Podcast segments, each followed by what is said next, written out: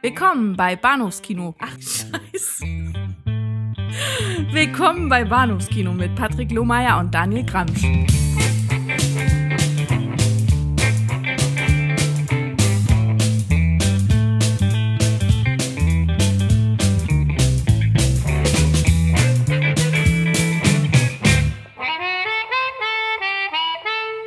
Hallo und herzlich willkommen zur Episode 177, richtig, 177 des Bahnhofskino Podcast. Mein Name ist Patrick und bei mir ist der Daniel. Hallo. Holdrio. Holdrio, ja. Passender ging es nicht. Ähm, Ni hao wäre, glaube ich, die äh, passende Begrüßung. Denn, Ni hao? Ja. Ni Ja, okay. Wir sind in äh, fernöstlichen Gefilden unterwegs, beziehungsweise einmal relativ nah noch an uns äh, in den USA, in Chinatown, in Big Trouble in Little China aus dem Jahr 86 von John Carpenter, über den wir zuerst sprechen. Und dann geht's weiter in den Fernen Osten. Und äh, zu einem äh, Kino-Filmexemplar jüngerer Gattung, nämlich aus dem Jahr 2010, glaube ich, von Chu Hark. Äh, Detektiv D, Detective D und das Geheimnis der Phantomflammen, ist das der korrekte deutsche Titel? Ich glaube ja. Ja. Ja, ja, ja. An den äh, kantonesischen Originaltitel wage ich mich jetzt nicht. Und äh, ich glaube, Ich glaube, der ist einfach, ich glaube, der ist ganz kurz. Ich glaube, der ist einfach nur die, die Rangier. hey, Ja, das ist Ja. ganz einfach, glaube ich. Gut, und äh, das sind die beiden Filme des heutigen Abends, ja. Und äh, wir freuen uns drauf. Noch? Wer weiß. Warum Wer nicht? weiß, wo wir am Ende des Gesprächs äh, ankommen Ach, mit unserer Meinung. Ja, ja. Äh, Daniel, wir haben was verpasst. Wir, haben, wir, haben, wir haben es verpasst, Max und Christian von unserem äh, befreundeten Podcast Wiederaufführung zur 100. Episode zu gratulieren und möchten dies ja nachholen. Oh ja, herzlichen Glückwunsch. Happy Anniversary und all das. Ja, ja. Äh, interessanterweise haben die beiden ja im Intro zu ihrer letzten Episode, in der sie sich allerlei Glückwünsche abgeholt haben, sich auch gefragt, wie wir denn Filme gucken und gemutmaßt, obwohl sie uns mutmaßig seit irgendwie knapp 200 Episoden zuhören, wie wir denn Filme gucken. Denn die beiden gucken die Filme immer zusammen und Mhm. danach reden sie auch direkt darüber, was ja ein seltener Luxus ist, Oh ja. den man in einer Kleinstadt wie Rostock, glaube ich, hat, aber nicht, wenn man an gegensätzlichen Enden von Berlin wohnt. Richtig. Wir, wir können das normalerweise uns so nicht erlauben. Betonung liegt hier auf normalerweise, weil ab und an haben wir es ja da durchaus schon hinbekommen, wenn wir äh, das große Glück hatten, zu irgendwelchen ähm, äh, Pre- Pressevorführungen eingeladen zu sein oder, äh, oder wenn wir uns vorgenommen haben, einfach äh, den keine Ahnung, neuen Tarantino zu gucken oder sowas in der Richtung, ne? dann, Ja. dann passte das halt natürlich schon. Es soll ab und an klappen. Und es wird auch in Kürze wieder klappen. Kann ich schon mal versprechen für das Ende des Sommers. Da haben wir uns das vorgenommen. Oh ja, bin sehr gespannt drauf. Aber Verraten noch nicht. äh, Max und Christian, äh, nur, nur weil Daniel und ich natürlich die Filme nicht gemeinsam gucken, heißt es ja nicht, dass wir die nicht gemeinsam aufnehmen. Und ähm, ich sitze gerade auf Daniels Schoß und ganz wunderbar. Genau, ich kraule ein bisschen hinter den Ohren. Ja, ja. Flauschig. hm. ähm, bevor ich jetzt anfange, wie ein Kätzchen zu schnurren, ähm, lass uns über, lass uns ans Eingemachte gehen und äh, über die beiden Filme sprechen, die wir uns vorgenommen haben. Ja. Und ich blicke dem entgegen mit einem, einem Hauch Nervosität, denn genau wie der letzte Carpenter-Film, oder eigentlich alle Carpenter-Filme, über die wir bisher gesprochen haben, hat auch Big Trouble Little China eine große, weiß nicht, Kultanhängerschaft, ein, schart ein großes äh, Fandom um sich rum, also will heißen, viele Menschen, die den Film abgöttisch lieben. Hm. Und ich befürchte, ich gehöre nicht dazu, Ja. noch nicht. Also nicht Vorsichtung dieses Films. Ich hatte ihn, glaube ich, bis dato zweimal gesehen. Wahrscheinlich nicht zu Punkten in meinem Leben, an denen ich besonders empfänglich war für, für diese Art von Kino. Aber wir gucken mal. Das mich klingt ja schon mal ganz äh, schwierig. Naja, es ist, es, ist, es ist gar nicht so schwierig. Aber ich war, glaube ich, immer derjenige, der bis zuletzt gesagt hat, ja, das ist irgendwie Big Trouble in Little China, finde ich äh, politisch zu bedenklich und überhaupt äh, äfft das Hongkong-Kino nach. Und äh, ich glaube, ich habe den in meinen, meinen, meinen Kino-Snob-Phasen auch geguckt, die dann dazu führten, dass ich, glaube ich, die, die Leichtigkeit, die der Film so mit sich bringt, auch gar nicht äh, adäquat genießen konnte. Aber Dinge ändern sich. Und äh, ich bin jetzt alt und Verbraucht. Ja, Hm. äh, empfänglicher, wollte ich eigentlich sagen, für, für die leichte Kost, für die, für die, für die leichten Freuden des Kinos. Okay. Die UFDB-Inhaltsangabe Ja. müssen Ich wir. wollte gerade auf- fragen, ob das, ob, das, ob das jetzt wirklich positiv klang oder nicht so. Ich, ich kann nur was Positives sagen über den Film. Ich wollte eigentlich nur gleich äh, entschuldigen vorweggreifen, quasi so prä präventiv vorweggreifen vor äh, und um den Gedanken vorzubeugen, dass jetzt äh, ähnlich wie vielleicht in unserer letzten Episode ein ein ein, ein 30, 40-minütiges Abfeiern dieses, dieses Films folgt, zumindest meinerseits. Aber ich bin total gespannt darauf, was du sozusagen hast. Mhm, okay. Äh, Big Trouble Little China. Äh, darüber schreibt bei der UFDB unser alter Freund Moonshade mal wieder eine Rezension. Und wir sind ihm lange nicht begegnet. Und haben ihn vermisst. Ja, ein bisschen auf jeden Fall. Bisschen schon. Und der schreibt, der Trucker Jack Burton, gespielt von Kurt Russell, kommt zu Besuch bei seinem äh, Freund Wang, um dessen Freundin vom Flughafen abzuholen. Leider wird die Schöne wegen ihrer smaragdgrünen Augen von den Schergen des Lopan, eines unsterblichen Geschöpfes der chinesischen Mythologie entführt. Lupin braucht das Mädchen, um endlich wieder sterblich zu werden, was Jack und Wang natürlich verhindern wollen. Ihr Weg führt sie nach Chinatown zu dem weisen Egg Shen, und äh, von dort in die mystischen Katakomben unter der Stadt. Punkt, Punkt, Punkt. Okay. Ja. Na gut. Mhm. Wie ist denn deine persönliche Historie mit Big Trouble Little China? Ein Ja, Evergreen für dich oder? Nö, ich habe gar keine. ähm, es, es ist, ist total langweilig. Ich habe den Film irgendwann mal gesehen, äh, irgendwie im Fernsehen oder sowas. Ich habe den, ich, ich war, also ich weiß, dass äh, man ihn rattendoll fand so in meiner Generation. Was übrigens eine interessante Frage ist, weil die Blu-ray, die wir jetzt gesehen haben, in äh, ab 16 ist. Mhm. Und ich mich etwas wunderte darüber, weil ich bin relativ sicher, dass sehr, sehr viele meiner Klassenkameraden damals den im Kino gesehen haben. Mhm. Und da müssen wir also deutlich drunter gewesen sein. Ich meine, wann, wann ist, wann, sagtest du, ist der Film rausgekommen? 86? 1986, ja. Genau. Selbst wenn er 87 bei uns im Kino noch lief, äh, waren wir zwölf. Ja. Fand ich jedenfalls etwas ein, einigermaßen eigenartig. Entschuldigung, muss gerade was trinken. Ähm, fand ich eigenartig äh, jetzt so im Nachhinein. Weil also viel, viele hatten ihn gesehen und viele haben ihn als, naja, muss man jetzt nicht gesehen haben, ähm, ähm, beschrieben. Durchaus äh, schwierig, weil ich glaube, der Film wurde sehr ähm, heiß ersehnt Mhm. Mhm. so im, im, diesem, naja, ganz ehrlich, in diesem Zuge von, von, von all diesen Fantasy-Blockbustern von äh, Indiana Jones über Ghostbusters und äh, ich weiß gar nicht, von, von, wann hier das, das goldene Kind von Eddie Murphy war, aber so in dem Rahmen. Auch aus der Ecke, ja, ja. ja, ja. Also ich, ich glaube, das war schon was, was wir alle ganz, ganz toll fanden und auf den hatten sich, glaube ich, alle sehr, sehr gefreut und ähm, ein paar fanden den auch ganz cool, aber so allgemein gesprochen war das jetzt nichts, nichts, kein wesentlicher Beitrag zur Sozialisierung. Ähm, und als ich ihn dann irgendwann mal gesehen hat, fand ich ihn irgendwie ganz, ganz nett, aber er hat mich nie wirklich begeistert. Viel- Vielleicht, weil ich lange nicht verstanden habe, dass, äh, dass Kurt Russell eine Parodie von sich spielt. Ähm, ich glaube, das ist auch so einer meiner Hauptaufhänger im negativen Sinne mit dem Film und äh, Problemchen, die, die ich damals äh, und, und heute eher weniger habe. Diese, die, die Tatsache, dass eben, eben ähm, Jack, Jack Burton, den, den Russell da spielt, äh, ein, ein, ein ziemlich tumber und auch wenig sympathischer und sehr wenig heldenhafter Ja, unfähig, genau. Mann ja. ist, ja, genau. Ähm, massiv inkompetent äh, ist auch beim, beim Kampf gegen die Bösewichte des Films und wenn er dann doch mal einen erwischt, dann ist es eher dem Zufall geschuldet als seinem, als seiner Kampfeskunst oder Ja. dergleichen. Ja. Absolut richtig, ja. Ist schwierig, ne? Also ich meine, wenn man sich darauf nicht ein, einlässt, ähm, hat man ein bisschen Trauer mit dem Film, glaube ich. Alles in einem.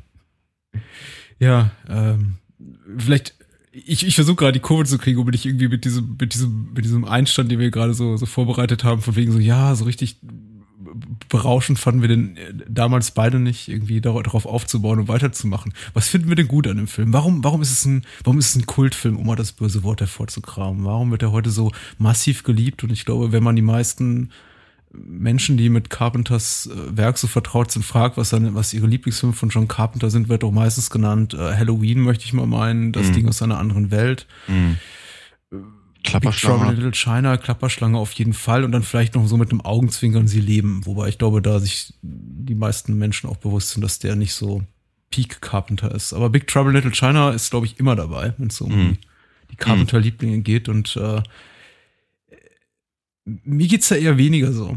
Mhm. Ich frage mich, wo- woran es liegt. Vielleicht, weil der Film bricht mit der Tradition, dass Carpenter-Filme eigentlich auch immer Filme für Erwachsene sind. Ich glaube, es zumindest bis dato waren, wenn sie Mhm. auch nicht irgendwie jemals explizit blutig waren oder inhaltlich kontrovers, so waren es so eigentlich immer Filme, die sich an, an ja, schon jüngeres, aber eben erwachsenes Publikum richten. Und bei Big Trouble in Little China hatte ich eben das Gefühl, der macht einen Abenteuerfilm, der jetzt für kleine wie große Jungs. Und Ja. Ist jetzt prinzipiell nicht verkehrt, aber vielleicht hat mich das damals enttäuscht. Das mag sein. Also ich, es ist schon, ist schon, so, dass man irgendwie in dem, in dem Film so vermutet, dass, dass, äh, äh, dass, dass, dass im Zuge der Auswertung irgendwann so eine Art Happy Meal oder was rauskommt mit den Figuren oder sowas. Ne? Das, das, das mag aber auch natürlich genau an der Anlage dieser, dieser Fantasy-Charakter liegen. Hm. Also vom, vom, vom Design, diesen, diesen äh, waschkörperartigen Hüten äh, der, der, der, der drei Stürme da, ähm, über, über welche, welche mystischen Kräfte und, und all das. Und, äh, ich meine, letztendlich sogar, sogar Jack Burtons Outfit. Mit der, mit den, dass er immer so gerne auf den, auf den, auf den Postern ähm, ähm, sehr prominent dann war mit, mit der, mit dem, mit dem Muskelshirt und der, äh, was, was ist das, eine MP5 oder so? Jetzt mit dieser, Mhm. mit dieser kleinen Maschinenpistole und so. Ähm, also ich glaube, das zielt da alles genau auf, ist praktisch genau auf diesen Markt halt ab. Ja. Und das mag aber natürlich auch genau der Punkt sein, warum es vielleicht nicht so gut ankommt, ne? Bei uns beiden jetzt mal nicht. Wo, wobei ich ehrlicherweise sagen muss, ich stehe steh natürlich schon auf genau so eine Sache. Ja, es ist, also, es ist schon, es ist schon, es ist eine, eine, eine nicht uninteressante Frage, warum der Film Ähm. mich nicht so. Ich mag den Film im Großen und Ganzen wirklich gern, muss ich sagen. Und ich bin wirklich mit ihm warm geworden bei dieser Sichtung. Aber tatsächlich äh, bleiben so Spuren von ja, Ressentiments bei mir zurück, die mich immer so, glaube ich, daran hindern, in letzter Konsequenz den Film so, so, so, so voll und ganz mein Herz zu schenken. Und vielleicht auch, weil er, äh, nicht nur weil er mein, mein Nerv, was so die Tonalität nicht ganz trifft, äh, weil er eben diesen Faktor mit sich bringt, sondern eben auch, weil er im, im Vergleich zu den Filmen, die Carpenter bis zu diesem Zeitpunkt gemacht hatte, extrem kalkuliert wirkt und irgendwie schon auf so ein breiteres, mainstreamigeres Publikum schielend und äh, er scheint sich auch sehr, sehr bewusst darüber zu sein, über, über so, über die Star Power, die Kurt Russell eben zu diesem Punkt seiner Karriere mit sich brachte. Ich glaube, das ist jetzt sein, ist es sein dritter Film mit Kurt Russell oder sein vierter, glaube ich sogar. Also sie haben, sie haben den Elvis-Film gemacht, sie haben das Ding Stimmt, gemacht, ja. Klapperschlange, also der vierte. Ja. Ja, se- se- seine vierte Zusammenarbeit mit, mit, mit Kurt Russell. Also ich glaube, die beide, beide Männer, Carpenter wie Russell, waren sich schon sehr, sehr darüber bewusst, dass sie da durchaus jetzt auch Möglichkeiten haben, so die bisher eingetretenen Phasen, äh, Pfade des äh, harten, kompromisslosen Genrefilms so immer ein bisschen jetzt verlassen zu können. Und äh, ich habe das Gefühl, sie geben sich vielleicht einfach nicht so viel Mühe wie bei Mhm. vorherigen Zusammenarbeiten. Aber das ist jetzt wirklich viel Kaffeesatzleserei. Ja, ja. Vielleicht ja. muss ich auch letztendlich einfach zugeben, Big Trouble Little China ist oder überhaupt das äh, Subgenre der der der Fantasy-Komödie. Du hast ja gerade sowas auch wie Jagd nach dem goldenen Kind und dergleichen erwähnt. Ist vielleicht auch nicht einfach nicht so hundertprozentig mein Ding. Hm. I don't know. Ja, ich- äh, mein, mein Ding wär's. Ja, das ist das, das, das, das Seltsame daran. Was ist denn gut?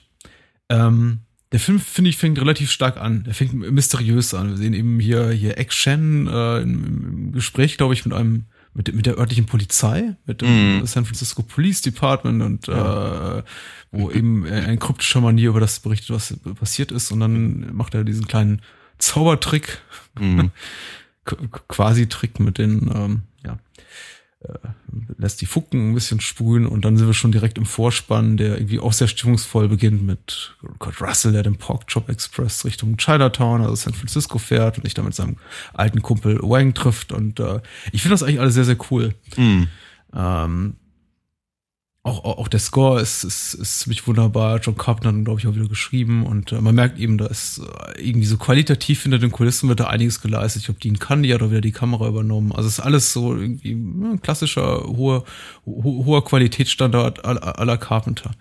Und ich weiß nicht, in, aber, aber schon irgendwie so in dem Moment, in dem er eben an dieses, dieses äh, spielt, spielt er Kart mit seinem Freund Wang. Ja, ja genau. Äh, ich glaube, schon, schon bei der Szene ist so der, der erste Moment erreicht, wo der Film mich schon wieder so ein bisschen verlässt und ich mir denke so, okay. äh, weil, weil mir die Dynamik zwischen den beiden irgendwie nicht so, nicht so wirklich gefällt und ich mir irgendwie beim besten Willen nicht vorstellen kann und das ist irgendwie für mich immer so ein Problem, an, an, an dem viele, viele, ich nenne es mal in Anführungszeichen Buddy-Comedies, wobei jetzt Big Trouble keine wirklich Buddy-Comedy ist, aber woran eben viele so, so, so Buddy-Comedy Mechanismen scheitern, ist, wenn ich von Anfang an das Gefühl habe, die beiden werden im wirklichen Leben niemals Buddies. Ja. Und ich glaube, das ist ein grundsätzliches Problem, was ich zumindest mit der Dynamik zwischen den beiden hatte, weil ich nicht das Gefühl habe, die sind irgendwie so auf einer Wellenlänge. Ja. Gut, das, das ist natürlich, eine, also rein thematisch ist das natürlich etwas, was sich auch wirklich durch den gesamten Film zieht. Allein deswegen, weil natürlich äh, Wang der eigentliche Held der Story ist. Ja. ja. Äh, er, ist er ist halt derjenige, der äh, der im Prinzip die, ähm, die Motivation überhaupt für die, für die ganzen Charaktere liefert. Mhm. Äh, und er ist auch derjenige, der die, die, die Heldentaten letztendlich äh, ähm, vollbringt und ja. natürlich und, und eben auch ähm, ähm, einfach ein bisschen was auf dem Kasten hat, ja? wie den einen oder anderen, den einen oder anderen ähm, Karate oder so Move hat er ja dann doch, doch durchaus drauf. Ähm, Im Gegensatz halt zu, zu, zu, zu der Figur von, von Kurt Russell. Mhm, mhm. ja. Und ich meine, also noch offensichtlicher als in der Szene, in der ähm, Kurt Russell wirklich 80er Actionhelden artig also in, in, in, Rhein, in Rheinkultur in die Luft ballert und dann fällt ihm halt das Dach auf den Kopf. Das fand ich allerdings schon sehr, sehr komisch, weil es ihm einfach sehr, sehr, sehr, sehr gut, sehr, sehr gut beobachtet ist. Ähm, aber wie gesagt, ähm, spätestens dann wird halt deutlich klar, dass eben die Figur, die einem halt die ganze Zeit als Held verkauft wird, überhaupt nicht, überhaupt nichts Heldenhaftes in dem Sinne hat. Ja. ja. Ähm, Finde ich eigentlich eine ganz sympathische ähm, Herangehensweise. Muss ich ganz ehrlich sagen. Ich finde ich find das eigentlich ganz, ganz, ganz interessant, um eben genau wie dieses, was ich jetzt vorhin sagte, das, äh, diesen, diesen parodistischen Moment halt rauszuarbeiten und äh, sich ihm einfach auch ein oder zwei Fragen halt wirklich über das, über das äh, Action-Genre Kino jener, jener Tage halt zu stellen. Das ist schon, das, und das ist absolut legitim, muss man auch mal ganz ehrlich sagen. Also das, das, also die Fragen sind absolut berechtigt. Ähm, was ich interessant finde, allerdings ist, dass sie eben, und ich weiß nicht, ob das das Problem des, des Films ist oder das Problem des Zuschauers, also meins. Ähm, interessant finde ich halt, dass sie sehr lange brauchen, um ähm, das so deutlich zu machen und dann ist es immer für, für meine Verhältnisse, es erscheint mir sehr äh, entschuldigend. Ja, irgendwie so irgendwie, ja, das tut, tut, tut uns jetzt echt leid, dass ihr euch jetzt ein paar, ein paar Asiaten angucken müsst, die, die, die, die heldenhaft sind. Ich weiß, ihr habt das irgendwie anders erwartet, aber ja, sorry, ja. ich, das, äh, ja, das, das, das finde ich halt ein bisschen schwierig. Ich glaube, so, so ich finde alles gut und richtig, was du sagst und äh, frag mich dabei gerade, ob äh, ein, einige Problemchen, die ich vielleicht auch mit der, mit der Figur von Kurt Russell habe, äh, und die hat auch durchaus ihre Vorzüge, darauf möchte ich auch noch gleich zu sprechen kommen, aber ob vielleicht auch einige Defizite, die ich sehe in seiner Figur, die er spielt, Jack Burton, auch äh, die gleichen sind, die ich äh, zwei Jahre später in, in Carpenters Sie, sie leben sehe, mm. äh, in der Figur, die äh, Roddy Piper spielt. Ich glaube, John, John Nader heißt er.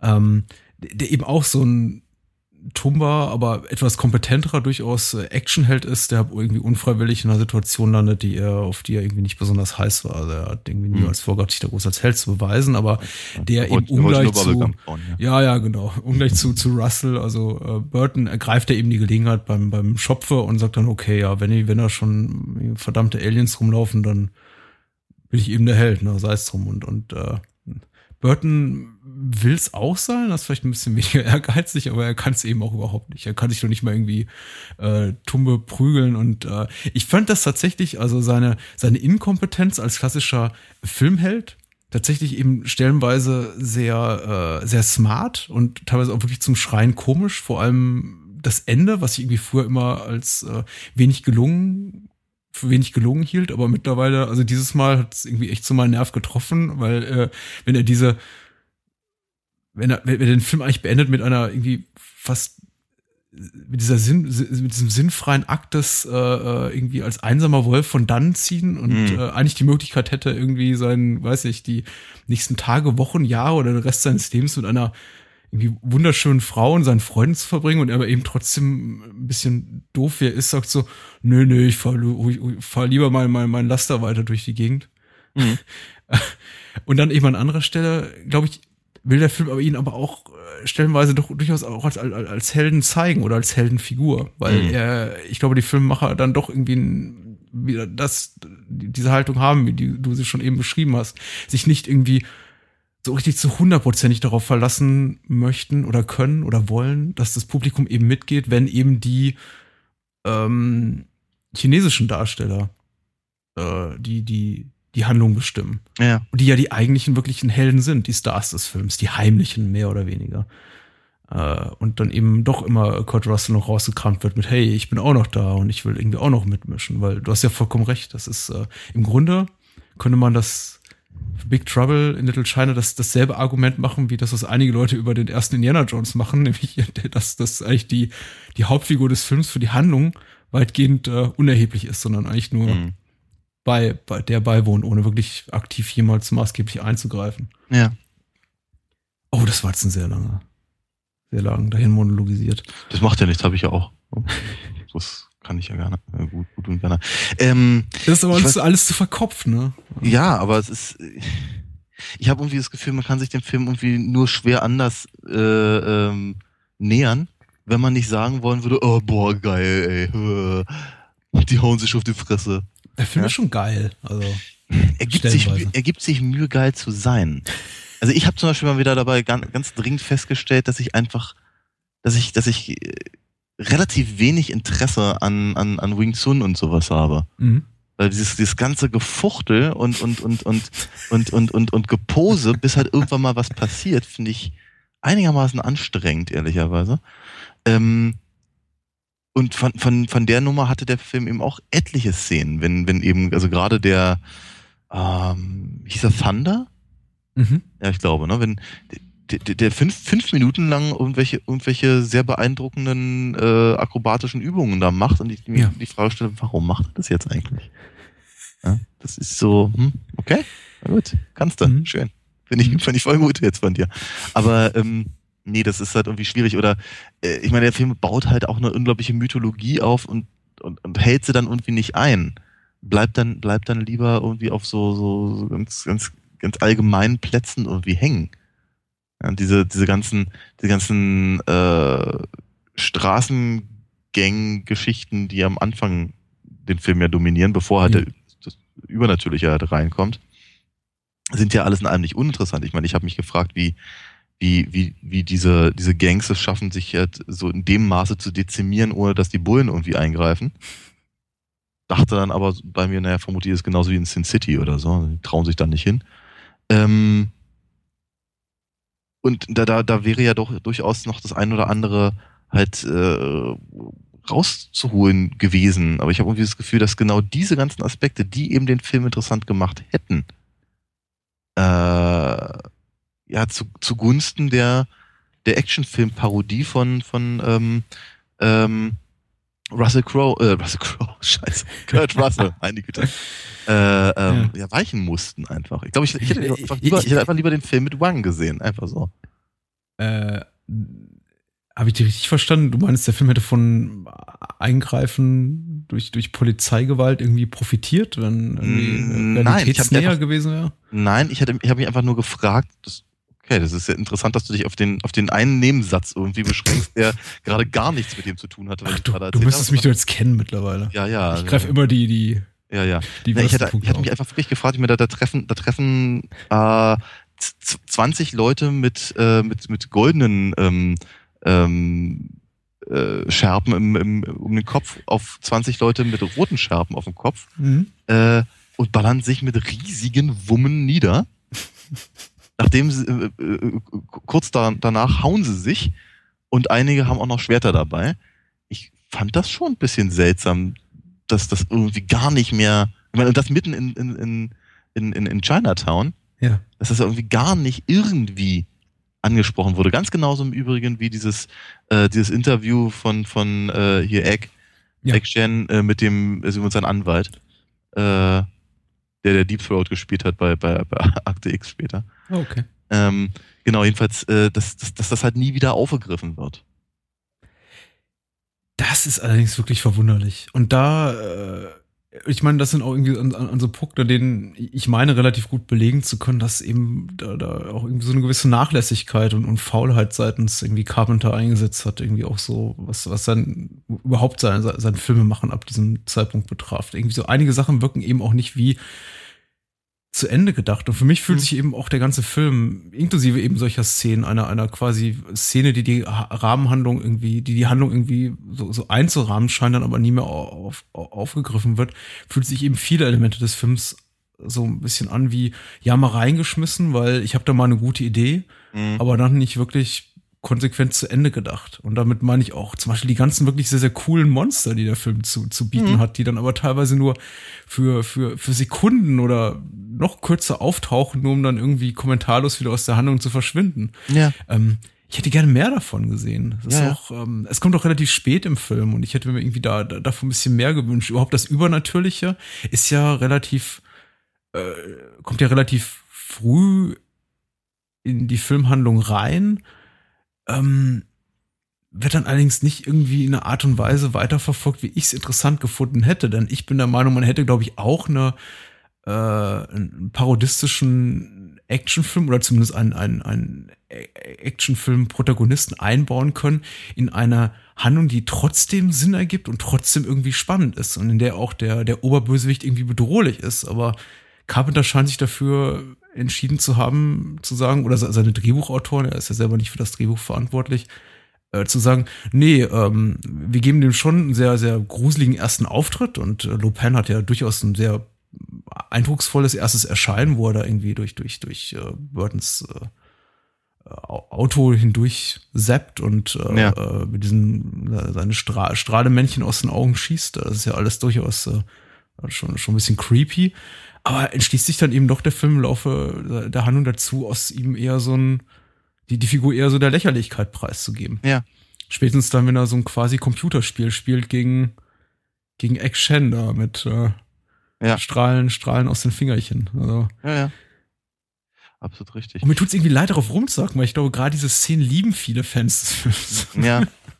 Ich, ich, ich, fand, ich fand diese Idee ganz cool tatsächlich, ähm, ähm, halt den, äh, halt Lopan, ähm, ja, so eine Art Doppel, Doppelidentität zu geben, Mhm. tatsächlich. Das fand ich Ja. ein, ein interessanter, einen interessanten Ansatz, ähm, um eben diese Figur zu, ähm, zu beschreiben und ihm auch vielleicht eine gewisse Form von Motivation zu geben, was halt dieser, dieser alte Gebrechliche äh, ist und dann ähm, ähm, ja, dass das, das, das Mädchen mit den grünen Augen halt braucht, um halt wieder, wieder, wieder, wie dauerhaft halt äh, auszusehen wie, wie Fu Manchu.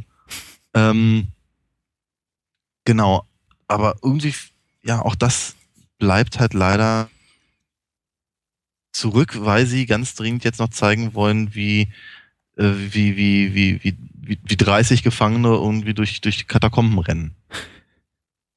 Und ähm, der Film, hat- der Film hat halt wirklich, du hast glaube ich ganz richtig gesagt gerade, er hat halt echte Momente und, und ein paar, paar, paar ganz coole Punkte und ihm auch, er drückt ihm einfach auch Knöpfe, die mich rein theoretisch ansprechen müssten Mhm. wie eben äh, ja die was ich diese Fallen und sowas und und und äh, äh, ja die Monster hattest du schon erwähnt und und so ähm, und irgendwie Also, krieg, ja. er, er, aber er kriegt er kriegt mich trotzdem nicht Mhm.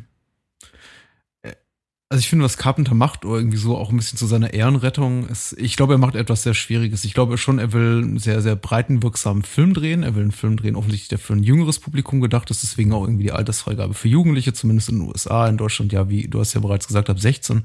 Schade drum, aber in den USA eben nicht. Es ist irgendwie schon, glaube ich, auf ein deutlich jüngeres Publikum gemünzt. Gleichzeitig will er eben auch eben quasi Actionfilm, Fantasyfilm-Klischees untergraben, aber mhm. eben dann doch wieder nicht so weit, dass es irgendwie komplett unspannend ist. Er will einen spannenden Film machen, aber dann eben doch irgendwie keinen keinen bedrohlichen Film, keinen bösen Film und äh, lässt dann eben auch immer so seinen, seinen Antagonisten, also Lopan, immer so ein bisschen schwanken zwischen irgendwie äh, komplett lächerlicher Figur und ähm, abgrundtief bösartiger Halbgottheit. Ähm, ich finde es so ein bisschen schwierig und äh, ich meine, er hat leider irgendwie das Gewicht sehr stark zu, zu, zu Gunsten und letztendlich zu Ungunsten für mich irgendwie äh, gelegt auf eben das, das, das, das parodierende Element. Davon ist mir einfach ein bisschen zu viel von in dem Film enthalten. Ich glaube, hätte er sich da ein bisschen mehr zurückgenommen, zum Beispiel gesagt, okay, wir haben zwei, äh, wie soll ich es nennen, kaukasische Protagonisten. Und das ist zum einen der schon hundertfach jetzt von uns erwähnte äh, Kurt Russell als Jack Burton, das ist zum anderen Kim Cattrall als Gracie und äh, Margot, die Journalistin, die auch irgendwie ein paar ganz schöne Sprüche ablassen darf. Äh, das jetzt mal außen vor, aber auf jeden Fall, das sind so die zwei äh, weißen Protagonisten, die man sich zumindest merken kann, die irgendwie relevant für die Handlung sind. Und die ja. nehmen beide ab eher so die, die, die Willie Scott-Figur in, in Tempel des Todes ein, als dass einer von ihnen jemals in die Lage ist, in, in der Lage ist, die, die Indiana Jones-Rolle zu spielen. Und ich finde, einen ein, ein, ein Torfkopf hätte gereicht auf der ja. Seite. Also äh, ich ja. hätte mich eher hätte mir eher gewünscht, dass sie so den den Straight Man ist hier irgendwie falsch, aber die Straight Woman zu seinem Dufus spielt ein bisschen öfter. Ja, durchaus. Aber das ist sowieso sehr eigenartig, weil ich mich die ganze Zeit gefragt habe, was wollen sie eigentlich mit der Gracie-Figur? Die, die, die, die wird mir tatsächlich noch unklarer als, naja, Margot, die du gerade erwähnt hast. Mhm. Ähm, und wir Kurt Russell, glaube ich, ja irgendwie einigermaßen durchschaut zu haben. Äh, von daher stelle ich mir da die Frage deutlich weniger. Aber im Gracie finde ich halt wirklich schwierig, weil sie auf der einen Seite irgendwie so ein sowas sowas äh, Karriere erfolgreich Karriereartiges machen äh, darstellen soll. Andererseits ist ja. sie aber ist sie aber irgendwie ein bisschen minder bemittelt oder zumindest, zumindest zumindest nicht ganz so nicht ganz so erfolgreich oder heroisch, wie sie es vielleicht gerne wäre oder so. Schwierig, schwierig zu sagen und, und, und, und, und ähm, äh, festzulegen, aber ich, ich fragte mich halt die ganze Zeit, ich meine, ich, ich, ich, ich dachte tatsächlich doch eigentlich, dass Kim Cattrall eine bessere Schauspielerin war, auch schon zu dem Zeitpunkt. ja. Ist, ist das gewollt? Soll, soll das so? Muss das so? Mhm. Also ein bisschen, bisschen eigenartig, ehrlicherweise. Und ähm, kam damit auch nicht so richtig klar. Ich finde den Vergleich mit Willy durchaus sehr gelungen.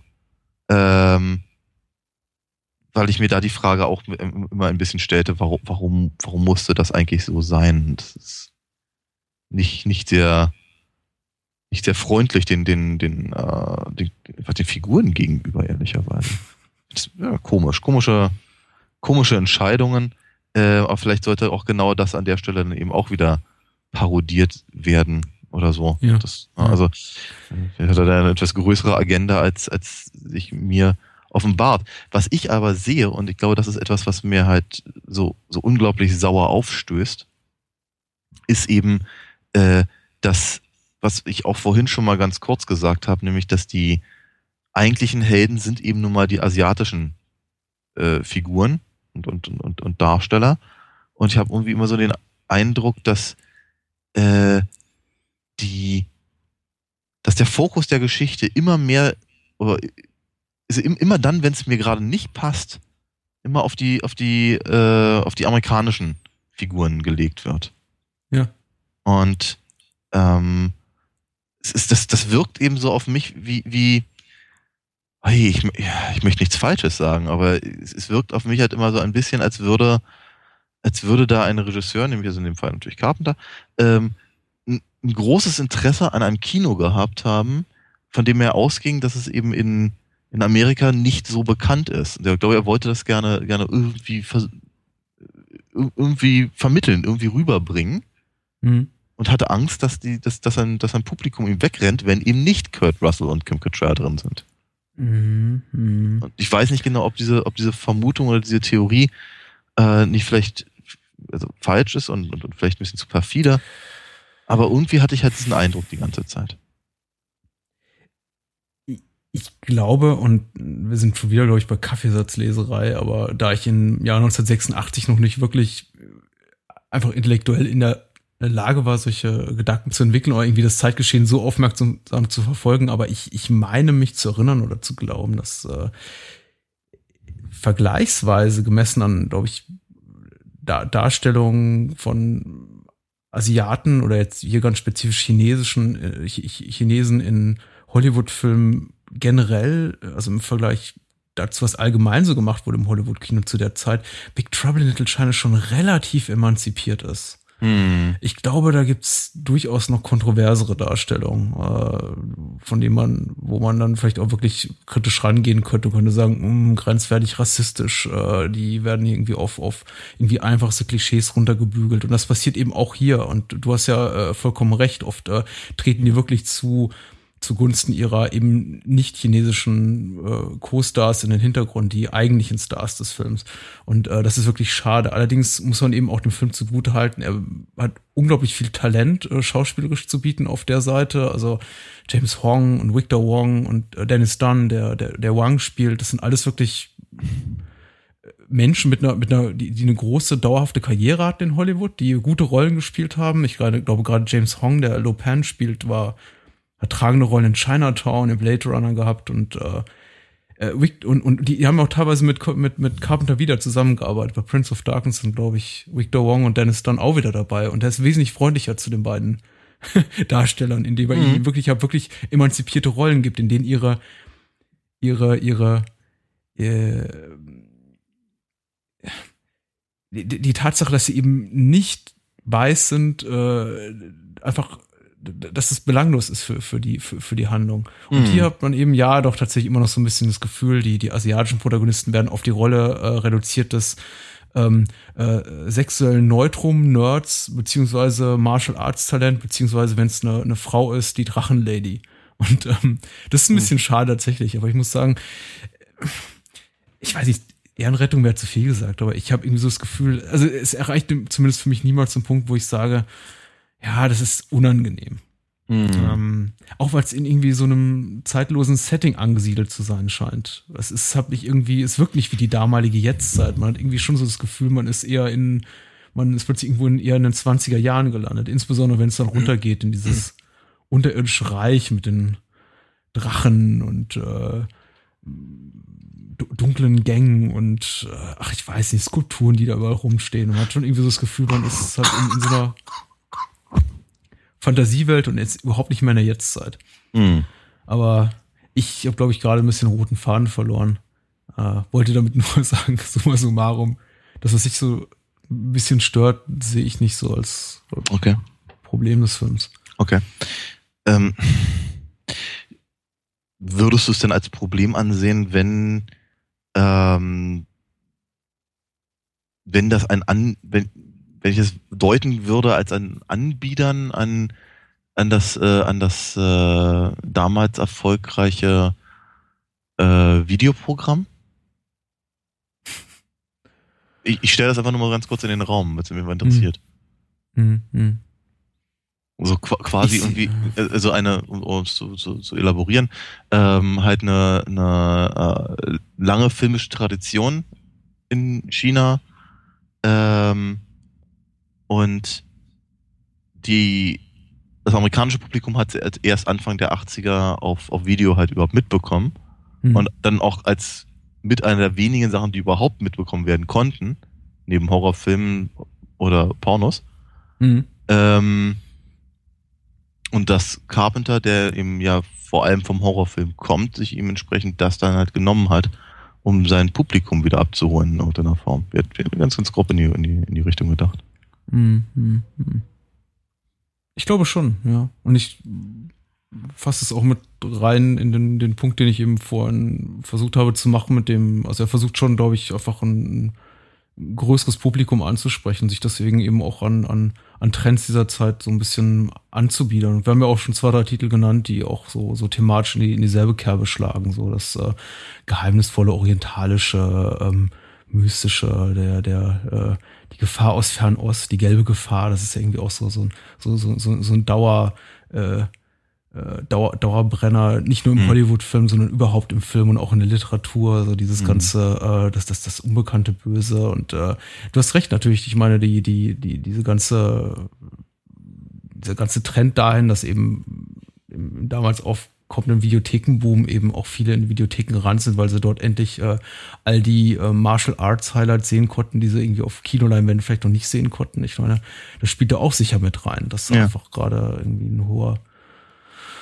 dass eben alles gerade sehr, sehr gefragt war. Und ähm, ja, ich meine nicht zuletzt einfach auch die Tatsache, dass, dass, dass Carpenter, glaube ich, inhaltlich an der Entwicklung des Stoffs des Films sehr, sehr wenig beteiligt war. Zumindest meine ich, das gelesen zu haben, spricht eben auch dafür, dass er wirklich, glaube ich, dass auch Big Trouble Little China, auch weil es eben eine seiner ersten großen Studioproduktionen war, er hat schon andere gemacht, aber es war durch bis dahin seine größte Studioproduktion, schon eben so ein bisschen darauf bedacht war, einfach auch aus, aus, aus aktuellen Trends durchaus Kapital zu schlagen. Mhm. Dabei eben doch auch eben subversiv und ironisch kommentieren zu sein. Und äh, wie gesagt, das ist echt, ich, es ist alles so verkopft, habe ich das Gefühl, und, und, unser Gespräch, weil der Film hat auch durchaus seine Momente. Er ist gut 90 Minuten lang. Ich habe mich nicht einmal gelangweilt. Ich habe mich teilweise, mhm. ich habe mich stellenweise köstlich amüsiert und mich über einige Szenen sehr, sehr gefreut. Zum Beispiel irgendwie, wenn Margot, die, die, die Journalistin, so diese Rolle der, der, der, der Exposition äh, von sich gebenden Figur irgendwie einnimmt und irgendwie auch von den anderen Charakteren äh, fast schon irgendwie genervt kommentiert, einfach nur noch mal irgendwie die Handlung bis dato wiedergibt für, mhm. für, für die Zuschauer, die einfach nicht verstanden haben, worum es geht. Ja. Da, da, ist der Film schon sehr, sehr smart und äh, durchaus, glaube ich, äh, so wagt er ein paar Sachen, die einigen Leuten so über den Kopf gehen werden. Mhm. Aber insgesamt, ja, eben ist es ein Potpourri guter Ideen und mancher eben nicht so guter Ideen, die da mhm. miteinander kämpfen. Und letztendlich, finde ich, überwiegt das Positive, aber mh, mm, ich liebe Carpenter sehr, aber Big Trouble Little China würde ich niemals in meine Top 5 Carpenter-Filme packen. Ja, ne? Fällt mir, fällt mir auch dann doch deutlich, deutlich schwer. Ähm, ja, wie gesagt, ich, ich, ich, ich, ich sehe halt ganz viel, was mir halt prinzipiell gefallen müsste eigentlich, aber aus irgendeinem merkwürdigen Grund tut es das eben nicht. Hm. Ähm, was ich, was ich schade finde. Gleichzeitig, ich meine, du hast natürlich völlig recht, ich habe mich nicht, ich habe mich nicht gelangweilt und, und, und äh, ich, ich, ich finde eben, der Film gibt auch genug, äh, genug Möglichkeiten, um halt über genau die ganzen Sachen halt nachzudenken. Ja, durchaus. Ähm, und ich finde es halt eigentlich, ich, ich finde verkopft nicht schlimm. Also auch gerade bei, bei ähm, äh, Filmen, die, sagen wir mal, sich eher den Anschein von, von, von, von, von purer Unterhaltung geben finde ich es überhaupt nicht schlimm, darüber nachzudenken, ob nicht eben vielleicht da noch ein bisschen mehr äh, hintersteckt. Ne? Mhm. mhm. Finde ich, finde ich völlig, finde ich absolut in Ordnung. Ähm, ich glaube aber auch, dass der Film so ein prinzipielles Problem hat ähm, mit, äh, mit, einem, mit einem Umstand, den hatten wir auch, glaube ich, schon ein oder zwei Mal im Podcast. Äh, zum Beispiel, was ich bei, bei Quartermain oder sowas. Äh, also immer dann, wenn wir uns genau halt über die, über die, äh, den Grund von Abenteuerfilmen unterhalten haben. Also mhm. bei, bei, bei hier äh, Indies Tempel des Todes natürlich auch. Und zwar, dass halt ähm, mit, mit zunehmendem ähm, Erkenntnisgrad über, über fremde Kulturen die, die Möglichkeit von Exotik im Film oder im Abenteuergenre singt. Mhm. Es ist halt einfach nicht mehr, es ist, man, man, man, kann, man kann heute halt nun mal ehrlicherweise keinen, ähm, kein, kein, kein, keinen großen Kochtopf mehr in die, in die Savanne stellen und dann irgendwelche, um, irgendwelche Eingeborenen drumrum tanzen. Das ist, ist, es ist fraglich, ob das in den 40ern ging, aber ähm, aus unter merkwürdigen Grund wurde das halt relativ unreflektiert da, dort gemacht. Eli Roth hat gerade so einen Film gedreht. Wer jetzt? Eli Roth, der Regisseur ah. von Hostel und Cabin Fever, hat gerade so einen Film gedreht. Ja, von dem erwarte ich das aber auch. Ja. Ähm, nee, und äh, ja, wie gesagt, das ist praktisch diese ganzen, diese ganzen exotischen äh, ähm, äh, Eigenheiten und Rituale und, und, und äh, Mythen und sowas. Das ging halt auch in den 80ern schon sehr, sehr schwer nur noch. Mhm. Ja? Und ähm, an einigen, an einigen Punkten ist das durchaus, glaube ich, noch, noch, noch möglich gewesen, aber im gesagt, selbst, selbst ein Spielberg hat halt sich damit furchtbar in die Nesseln gesetzt mit dem, mit dem, mit dem Dinner im, im, im Pankot Palace. Ja? Ähm, und diese, das, ich, ich, ich, ich nun, nun macht der Film nicht den großen Fehler, eben ähm, irgendwie äh, äh, sich, sich über die asiatische Kultur lustig machen zu wollen oder, oder, oder eben, äh, das ähm, als, als Negativum ähm, oder so aus, aus, aus einer kolonialistischen Sichtweise irgendwie präsentieren zu wollen. Das meine ich gar nicht. Aber er, er bedient sich natürlich sehr wohl halt ähm, dieser, dieser ähm, Martial, im Martial Arts Genre üblichen ähm, übernatürlichen Geschichten und, und, und Mythen, mhm. all das, um sie halt für seine, für seinen, seine eigene Geschichte halt umzuwandeln und eben ins, ins, ins im Prinzip zu adaptieren oder vielleicht auch annektieren, weil es ja eben alles in mhm. Amerika spielt. Mhm. Und äh, das ist, also ich, ich halte, ich, ich, ich finde, das ist eine, ist eine sehr gefährliche Nummer. Der Film haut dann also glücklicherweise nicht ab. Ja, der fällt nicht runter bei, bei diesem Balanceakt. Aber es ist halt wahnsinnig schwer, eben dieses, dieses Exotische, in Anführungsstrichen, ich hoffe, das hat man gehört, ähm, ja, zu, unreflektiert zu, zu transportieren. Ja, dem, das, das, das würde ich relativ vorbehaltlos auch so unterschreiben. Und ich würde vielleicht für die Hörer, die sich generell für Carpenters Werk interessieren und vielleicht noch nicht alle seine, seine, seine größten Hits kennen und vielleicht auch einfach sehen, wie so eine quasi Wiedergutmachung für äh, diese Art von Problematik, die Daniel gerade beschreibt, wie, wie, wie das aussieht, auch nochmal empfehlen, äh, Fürsten der Dunkelheit zu gucken, Prince of Darkness, den er, glaube ich, im Folgejahr drehte und hm. irgendwie so ein bisschen für mich immer so wirkte, als sei es so ein, so, so ein Versuch, das, was ihm da im Big Trouble in Little China so ein bisschen vorgeworfen wurde, auch zumindest von uns beiden gerade, so dieses, äh, dieses nicht ganz äh, korrekte Denkart, Haltung gegenüber ja fremden Kulturen und, und, und, und Ritualen, dass er versuchte, da so ein bisschen Wiedergutmachung zu betreiben. Also da wäre ich auch auf äh, Feedback sehr gespannt und würde es mir wünschen. Mhm. Äh, vermutlich ernten wir aber auch einfach hier für eine schlechte iTunes-Rezension. Vermutlich. Und, äh, irgendjemand wird wieder sagen, äh, wie ehemals bei ein, zwei anderen Filmen geschehen, ihr habt mir gerade äh, den Lieblingsfilm meiner Kindheit oder Jugend kaputt geredet. Und ihr dürft das nicht. Aber bitte, tut euch keinen Zwang an. Also wir äh, lesen entsprechende Rezensionen auch gerne vor.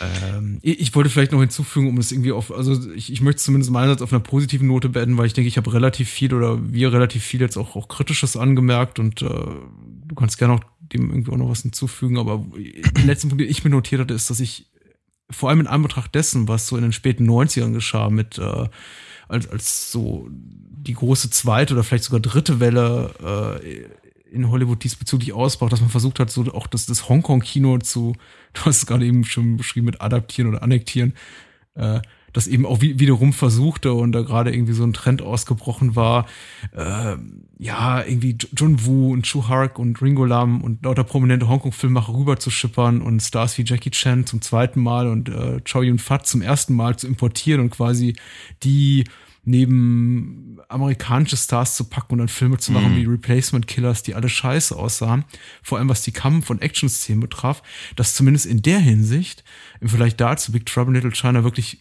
gute Action zu bieten hat. Oh, ja. Ich fand es erstaunlich kompetent inszeniert dafür, dass eben Carpenter auch kein klassischer Actionregisseur ist und äh, gerade in der Hinsicht auch viele scheitern, die sich zum ersten Mal an, an, an sowas dann auch versuchen und mhm. äh, muss sagen, äh, einige der Kameraeinstellungen, die sehr, sehr, nicht so sehr an, an ans Hongkong-Kino, aber vielmehr so an Animes, an japanische Animes erinnerten gerade so, wenn die, ja. die Schwerter da aufeinander zurasen, die ja statisch da fixiert sind vor diesem Hintergrund, der verschwimmt mit den dazugehörigen Wusch-Wusch-Geräuschen. Äh, das fand ja. ich sehr, sehr gut gemacht und hat mich ehrlich gesagt überrascht, dass das in einem Hollywood-Film zu so einem so relativ frühen Zeitpunkt, also 1986, als jetzt, glaube ich, so Manga- und Anime-Kultur noch nicht so präsent war, Eigentlich gar überhaupt nicht. in ja. westlichen Breiten, dass Mhm. das so irgendwie äh, schon, schon übernommen wurde, dieser, Mhm. dieser Stil, fand ich doch relativ interessant. Ich glaube, das war das, was ich vorhin meinte, als ich sagte, auf, auf, auf mich wirkt das ein bisschen so, als würde eben jemand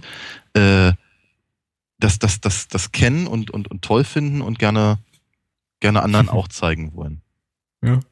Was so prinzipiell nicht das Falsche. Äh, Wollte ich auch gerade sagen, ist. Das ist, das ist nichts, das ist nichts Falsches, nichts Schlechtes. Ich finde halt, ich finde halt, äh, ich finde ich finde es halt so inkonsequent mit, mit, ähm, äh, halt, ja, mit, mit, mit Kurt Russell und, und Kim Cattrall. Ja. Ähm, es bleibt abzuwarten und äh, ich blicke dem, dem, ich wollte gerade sagen, ich blicke dem Remake mit The Rock, was ja irgendwie nächstes Jahr rauskommt, weil alles wird geremaked, was in den 80er mal ähm, populär war, Oh je. äh, mit Spannung entgegen, wollte ich sagen, hab dann allerdings so in der Mitte dieses Gedankens abgebrochen und wollte eigentlich sagen, es ist mir ziemlich scheißegal. Ich glaube, äh, das wird nicht gut.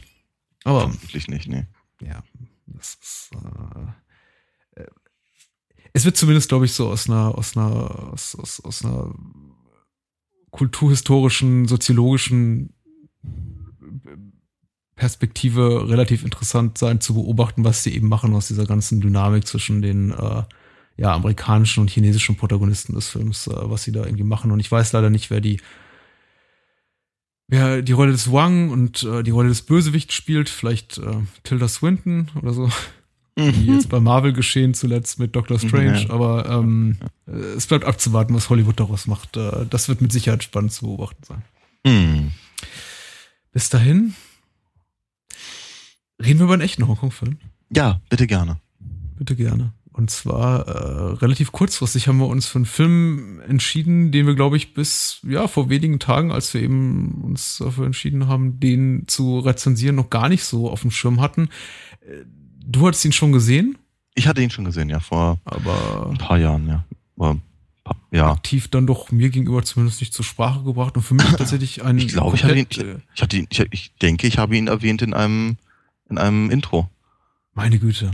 Ja, ja. Aber wir haben ja auch schon 100 und wie viel? 77? 177 plus Bonus, das ist äh, eine Menge Stoff. Ich denke auch. Ich, ich äh, bemühe übrigens immer häufiger auch unser Archiv, was auf bahnhofskino.com zu finden ist, um zu gucken, worüber wir schon gesprochen haben, weil einige Filme sind tatsächlich komplett entglitten, erinnerungstechnisch. Und äh, Hm. oft möchte ich auch mal Filme vorschlagen, die dann auf den zweiten Blick sich als solche entpuppen, die wir bereits rezensiert haben, was Ah. äh, doof ist. Ja. Aber mal gucken. Also wenn uns das eines Tages passiert, liebe Hörer, dann, dann haben wir uns wirklich den einen Stern bei, bei, bei iTunes äh, hart, hart verdient. Äh, wenn wir eines Tages über, weiß ich nicht, nochmal über, über ähm, Robocop reden und so tun, als hätten wir noch nie, hätten wir das noch nie getan. Zu äh, Detective D und das Geheimnis der Phantomflammen. Ähm, in der amerikanischen Betitelung ist es nur eine einzelne Phantomflamme, and the Phantom Flame, Mystery of the Phantom Flame, aber sei es drum. Äh, wir sprechen über äh, den True Heart Film aus dem Jahre 2010 äh, mit ähm, Andy Lau in der Hauptrolle und äh, die UFDB-Inhaltsangabe liest sich da äh, folgendermaßen. Geschrieben hat sie äh, Akayuki und sie lautet da, anlässlich der Krönungszeremonie von Kaiserin Wu Zetian, ich hoffe, ich spreche das richtig aus, soll zu ihren Ehren eine gigantische Buddha-Statue fertiggestellt werden. Doch als es bei einer offiziellen Führung zu einem mysteriösen Todesfall kommt, sind die Arbeiter völlig verängstigt und glauben an eine Strafe Gottes. Schließlich kommt es im Kaiserpalast zu einem weiteren Toten. Genau wie beim ersten Opfer wurde der Körper des Beamten von inneren Flammen verzehrt. Kurz darauf erhält die Kaiserin eine Botschaft vom höchsten Abt, dass nur Di Renji, äh, also der titelgebende Detective von Andy Lau gespielt, auch bekannt unter dem Namen Detective D, das Geheimnis der Phantomflamme lüften kann. Doch dieser fristet seit äh, nunmehr acht Jahren eine Haftstrafe im Gefängnis ab. Heißt das so? Ja. Schließlich entsendet die Kaiserin ihre treue Gefolgsfrau äh, Shangguan Jing Jingar Gott, um Detective D aus dem Gefängnis zu holen. Nach seiner Begnadigung wird er erneut in den Dienst der Herrscherin gestellt, um den komplizierten Fall aufzuklären. Und das war's. Ja, das ist auch ja. prinzipiell nichts Falsches gewesen. Ja. Nichts Falsches. Äh, ein Film, der vor einigen Jahren, 2010, wie bereits erwähnt, so als äh, ja quasi Comeback auch von True Heart gefeiert wurde, wurde was ja äh, technisch nicht ganz korrekt ist, denn er es ist ja nicht so, dass er irgendwie nichts getan hat in den 2000er, da durchaus mhm. äh, regelmäßig weiterhin Filme gedreht hat, aber eben, glaube ich, keine Filme, die so wirklich zumindest bei uns in westlichen Breiten großen Bekanntheitsgrad erlangten. Die einzige äh, Produktion von ihm, die ich kannte zwischen dieser, jener und seiner Blütezeit, so in den 80ern, 90ern, war der Episodenfilm Triangle, den er zusammen gemacht hat mit Ringo Lam und Johnny Toe. Und den mhm. habe ich mir eigentlich auch hauptsächlich für Johnny Toe angeguckt, der da die interessanteste Episode oder den interessantesten Teil auch beisteuert. Mhm. Ähm, aber nun ist er zurück. Ne? True Hark 2010, Detective D. Was ja. hältst du von dem Film? Ähm, ich finde den ja so rattendoll. Mhm. ähm, ich, ich, fand, ich fand den schon echt klasse. Ich glaube, ich habe den auf Arte gesehen oder irgendwas. Mhm. Ähm, ich, ich, ich, ich freue und wundere mich immer, wenn, wenn Genrefilme äh, dann prominent laufen. Ähm, und ich war äh, spontan halt super angetan und ich äh, jetzt beim, beim, beim zweiten Mal sehen habe ich auch wieder gesagt, ich wünschte, ich hätte den im Kino gesehen. Mhm. Der ein, ein unglaubliche äh, eine, gewaltige Optik halt, halt bemüht mhm. äh, und dazu eine, eine, eine epische Story in zwei Stunden packt. Also ich hatte so, so, so, so im Halbstundentakt hatte ich irgendwie so das Gefühl, bei all der, bei all der Information, die ich jetzt gerade bekomme und, und, und an Geschehen, müsste der Film doch jetzt schon, keine Ahnung, bestimmt drei Stunden laufen. ja? Also, äh, was, was, der, der, der, der kriegt halt irgendwie das, äh, in, in diese zwei Stunden packt der, was Peter Jackson in drei Herr der Ringe-Filme gehauen hat. Also es ist wirklich, es ist, es ist echt unglaublich. Ja, drei Hobbit-Filme. Naja, gut, okay, drei Hobbit-Filme. Ähm, genau, und wir hatten, der, der, der sieht einfach un, unglaublich aus, sehr, sehr schön, sehr, sehr gut gemacht, sehr äh, einfach, einfach äh, schön gedreht und, und gut getrickst. Das Einzige, mhm. was mich gestört hat, waren mhm. die, waren, waren die ähm, am Computer animierten Hirsche, die waren waren nicht so überzeugend. ähm, aber ansonsten, also gerade was halt, was halt die, ähm, das, das, das Wiederbeleben des alten Kaiserreichs äh, in, in China halt angeht, das ist beeindruckend. Ja. Äh, ich, ich muss sagen, also man muss fairerweise vorwegschicken, zumindest ist es meine Ansicht und äh, ich finde, das ist kein wirklich äh, kein, kein echter Kritikpunkt meinerseits, aber dass man natürlich sagen muss, Tricktechnik in, in Filmen aus China oder Hongkong ist im Jahre 2010 äh, nicht auf dem Standard, wie es jetzt vielleicht irgendwie im Hollywood im Jahre 2010 ist, wo man das die Möglichkeit hat, 50 bis 100 Millionen Dollar Industrial Light and Magic in die Hand zu drücken, zu sagen, irgendwie äh, wiederbelebt mir mal irgendwie, schafft, schafft mal fotorealistische Abbilder eben von Tieren oder von echten Menschen und so. Das kriegt mhm. der Film eben nicht hin. Du hast ja bereits irgendwie so ein paar Schwachpunkte erwähnen. Und ich finde, der Film sieht stellenweise schon so ein bisschen. Also ich finde, er macht das Beste aus dem, was er hat. Er sieht irgendwie auf jeden Fall sehr, sehr gut aus, aber er wirkt, ähm, er bringt schon so eine gewisse Künstlichkeit mit. Mhm. Was ich irgendwie für die, für die Thematik des Films und für die Geschichte, die er erzählt, nicht schlecht finde. Also es mhm. wirkt eben manch, es wirkt eben an, an keiner Stelle wirken die, Spezialeffekte fotorealistisch. Und ich habe das so in den ersten Minuten, habe ich so ein bisschen, bin ich in Zweifel gekommen, dachte, na, ob das irgendwie so abträglich ist dem Filmvergnügen, dass irgendwie alles so ein bisschen nach, ich würde nicht sagen Plastik aussieht, aber alles eben äh, unwirklich aussieht. Aber wenn man sich an diese Ästhetik die der Film eben hat, ein bisschen gewöhnt, also gewöhnt und das geschieht relativ schnell, weil der Film offensichtliche Qualitäten mitbringt, die einen irgendwie wirklich fesseln, dann vergisst man das auch ganz schnell. Und ja, mhm. klar, bei den Hirschen war ich auch für eine Sekunde wieder raus, da gebe ich dir recht. Aber ähm, mir hat das gut gefallen, aber man sollte eben jetzt nicht äh, Spezialeffekte auf dem Niveau einer, einer, einer Marvel-Produktion oder so erwarten. Hm. Äh, sondern mich hat es eher so ein bisschen ästhetisch an, an, an Gladiator erinnert, an das, was eben so im, im, okay. im Hollywood-Kino der Jahrtausendwende möglich war, als man okay. eben in der Lage war, so klar fotorealistische Gebäude und äh, Gefährt, äh, Fahrzeuge und sowas abzubilden, aber alles da eben noch immer so ein bisschen, hatte immer noch so diesen, diesen, diesen glänzenden, diesen, diesen glänzenden Überzug von am, am, am Computer gemacht. Okay. Und wie gesagt, das ist nicht schlecht. Für mich passt es auch irgendwie gut zu, zu dem, was der Film eben erzählen will. Mhm. Also letzteres denke ich auf jeden Fall. Also ich glaube schon, dass der, dass der Film genau die Ästhetik hat, die er, die er braucht. Äh, und ich, ich schreibe das mit dem, mit dem Artifiziellen auch durchaus eben gerade auf der, auf dieser Fantasy-Ebene. Äh, mhm. Mm. Ich möchte, ich möchte aber trotz, also ich, ich, ich, bin, ich bin mir aber überhaupt nicht sicher, ob ich da mit der, mit der, mit der Kritik ansonsten so mitgehe, muss ich ganz ehrlich gestehen. Weil mich hat das halt wirklich echt umgehauen. Mhm. Ich dachte halt wirklich, boah, ey, so muss ein Film aussehen. Weil, äh, vielleicht auch, weil ich eben äh, im sehr, sehr, weil ich, weil ich es eben tatsächlich mag, wenn die Sachen nicht fotorealistisch sind, mhm. äh, sondern eben eine, eine, eine gewisse Form von, von künstlerischer Handschrift haben. Ja, also ich, also ich, ich mag ja durchaus sowas wie, wie Doc oder, oder äh, Sky Captain oder sowas in der Richtung. Sky Captain heißt das so, mhm. ja. Und sowas. Also ich, ich, ich, ich finde das, ich finde das ganz cool. Ähm, und ähm, ich habe eben das Gefühl, wenn ich, also gerade die beiden erwähnten, wenn dann eben noch ein paar Jahre draufkommen, noch so eine oder andere Brikette aufgelegt wird, also auch gerade was das Talent angeht, dann kommen wir halt irgendwann halt bei, äh, bei Detective D an und ähm, ich weiß nicht so genau, ob mein Punkt gerade rüberkommt.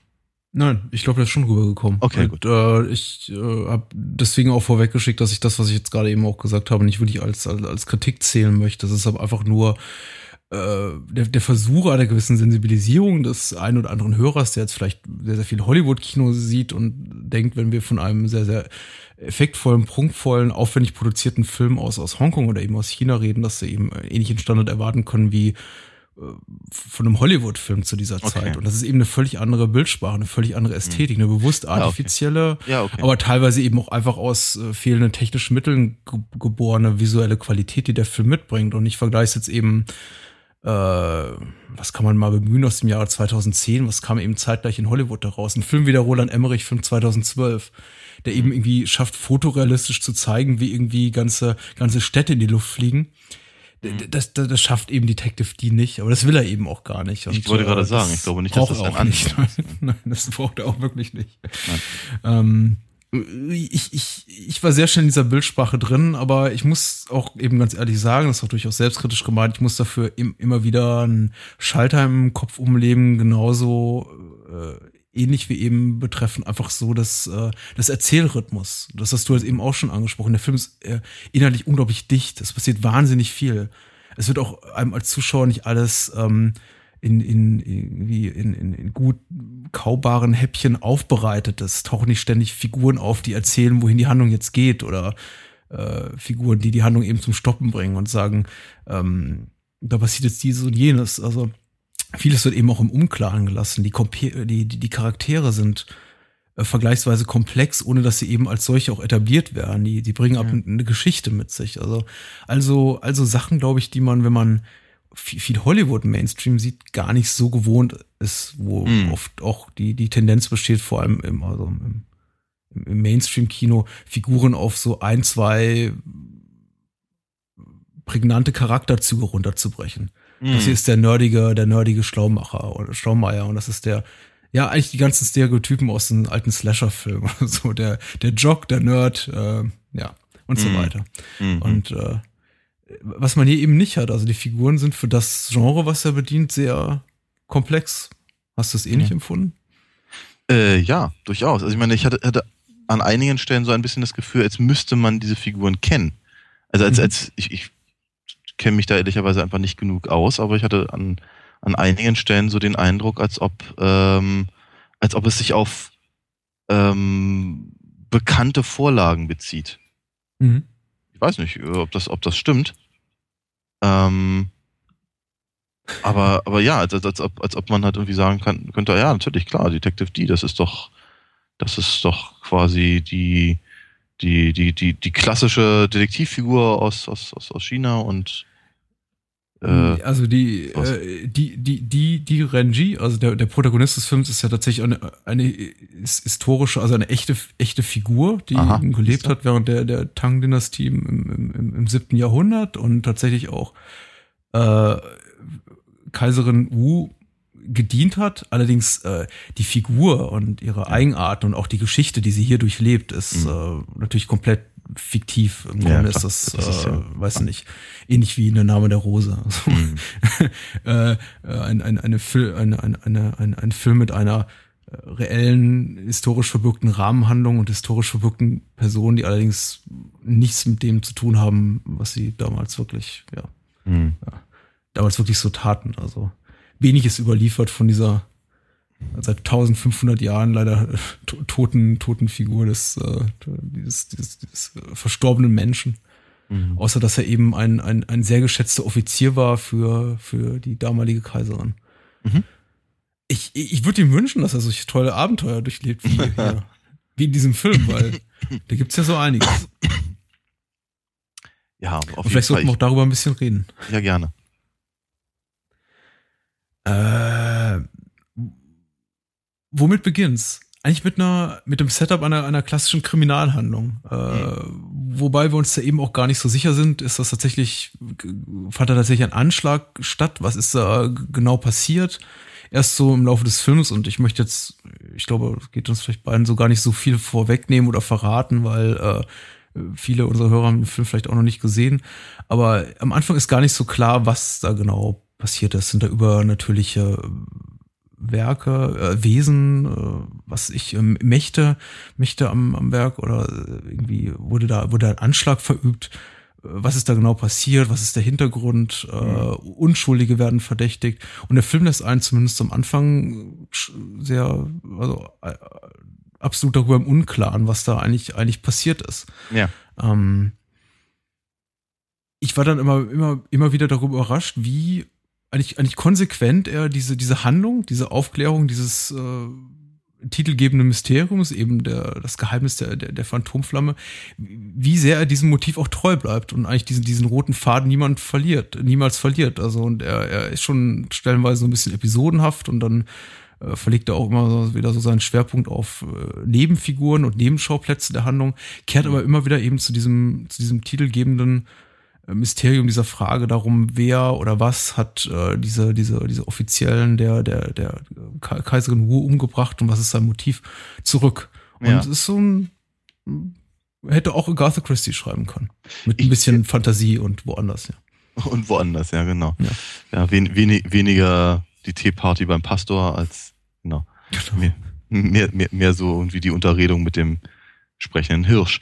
Ähm, Genau, aber das ist also ansonsten absolut, absolut richtig. Dass das, äh, ich, finde eben auch sehr, sehr schön, dass äh, sie zwar diese übernatürlichen Momente reinbringen, in irgendeiner Form zumindest, ähm, dass sie aber eben gleichzeitig dennoch die eine, eine, eine ernstzunehmende Detektivarbeit tatsächlich eben zeigen, dass eben ja, das äh, äh, Sachen analysiert werden. Das hat eine Auto, es gibt eine Autopsie, Autopsie, meine Güte. Mhm. Ähm, und und äh, ja, im Prinzip benimmt sich eben die auch wirklich, wie man, wie man es von einem, ja, von mir aus von einem, von, von einem Agatha Christie Charakter erwarten könnte. Mhm. Ähm, wenn auch sicherlich ja mal nicht unbedingt, keine Ahnung, Zeugenbefragungen und sonst irgendwas äh, mhm. in dem Sinne stattfinden. Ähm, diese ganze, äh, ein anderer großer Aspekt ist ja äh, eben auch diese ganze politische Dimension, ähm, ja. die nicht uninteressant ist, bei der ich aber teilweise das Gefühl hatte, da fehlt mir jetzt einfach wirklich der geschichtliche Hintergrund. Ähm, wobei ich das nicht schlimm fand, dass er mir fehlt, wo gemerkt habe, alles Wesentliche wird erzählt im Film. Mhm. Ähm, und der, der, der, Film lässt mich nicht allein damit. Das finde ich, das ganz, ganz nett von ihm. ähm, ich fand das teilweise etwas, allerdings etwas ablenkend. Ähm, das mag aber auch tatsächlich einfach an der, du hast es jetzt auch schon ein paar Mal gesagt, an der, an der, an der Sehgewohnheit liegen.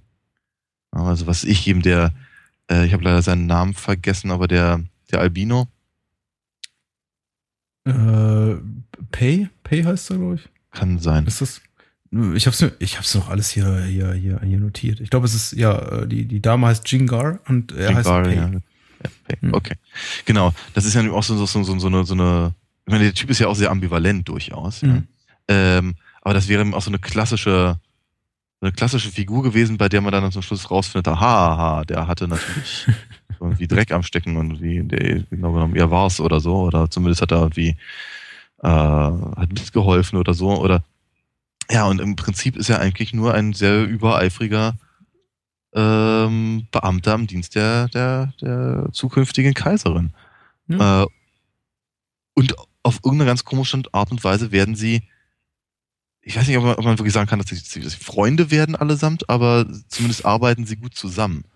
Das fand ich eben mhm. auch ganz interessant, dass sie, dass sie eben, dass die, äh, äh, dass eben die Erwartungen, zumindest meine Erwartungen als als als als westlicher äh, Zuschauer eben äh, durchaus äh, eben äh, permanent hinterfragt wurden oder eben mhm. nicht nicht erfüllt wurden, vielleicht lieber so formuliert.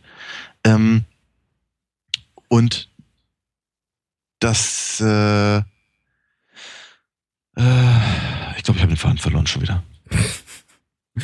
Äh, kein, Problem. Also äh, der Film, ich glaube, wie du bereits erwähnt hast, macht es einem so, so, leicht wie möglich in die Handlung reinzufinden. Der beginnt auch, das haben wir irgendwie noch nicht erwähnt, mit sehr vielen Texttafeln, was ja. äh, irgendwie äh, ganz hübsch gemacht ist, allerdings auch, glaube ich, einigen Leuten sauer aufstoßen wird, denn die sind nämlich auch alle äh, animiert und äh, verpuffen dann irgendwie im blauen Dunst. Und äh, also äh, Film ist irgendwie ab, ab, ab der ersten Sekunde sehr, sehr auf, auf, auf effektvolle Ästhetik, vielleicht kritisch könnte man sagen, Effekthascherei bedacht. Ich fand es irgendwie ganz amüsant und ich ganz sympathisch. Schön, ja. ja, ja, ich fand es auch irgendwie ganz, ganz süß, weil irgendwie oft wird man auch einfach mit Texttafel zugeballert und denkt sich, mein Güte, jetzt muss ich irgendwie auch noch, auch noch lesen. Ja. Die ganze Zeit. Ähm, und, und, und so hat das okay. dann durchaus auch, auch Du, klang, du klangst gerade irgendwie wie Beavis und Butthead.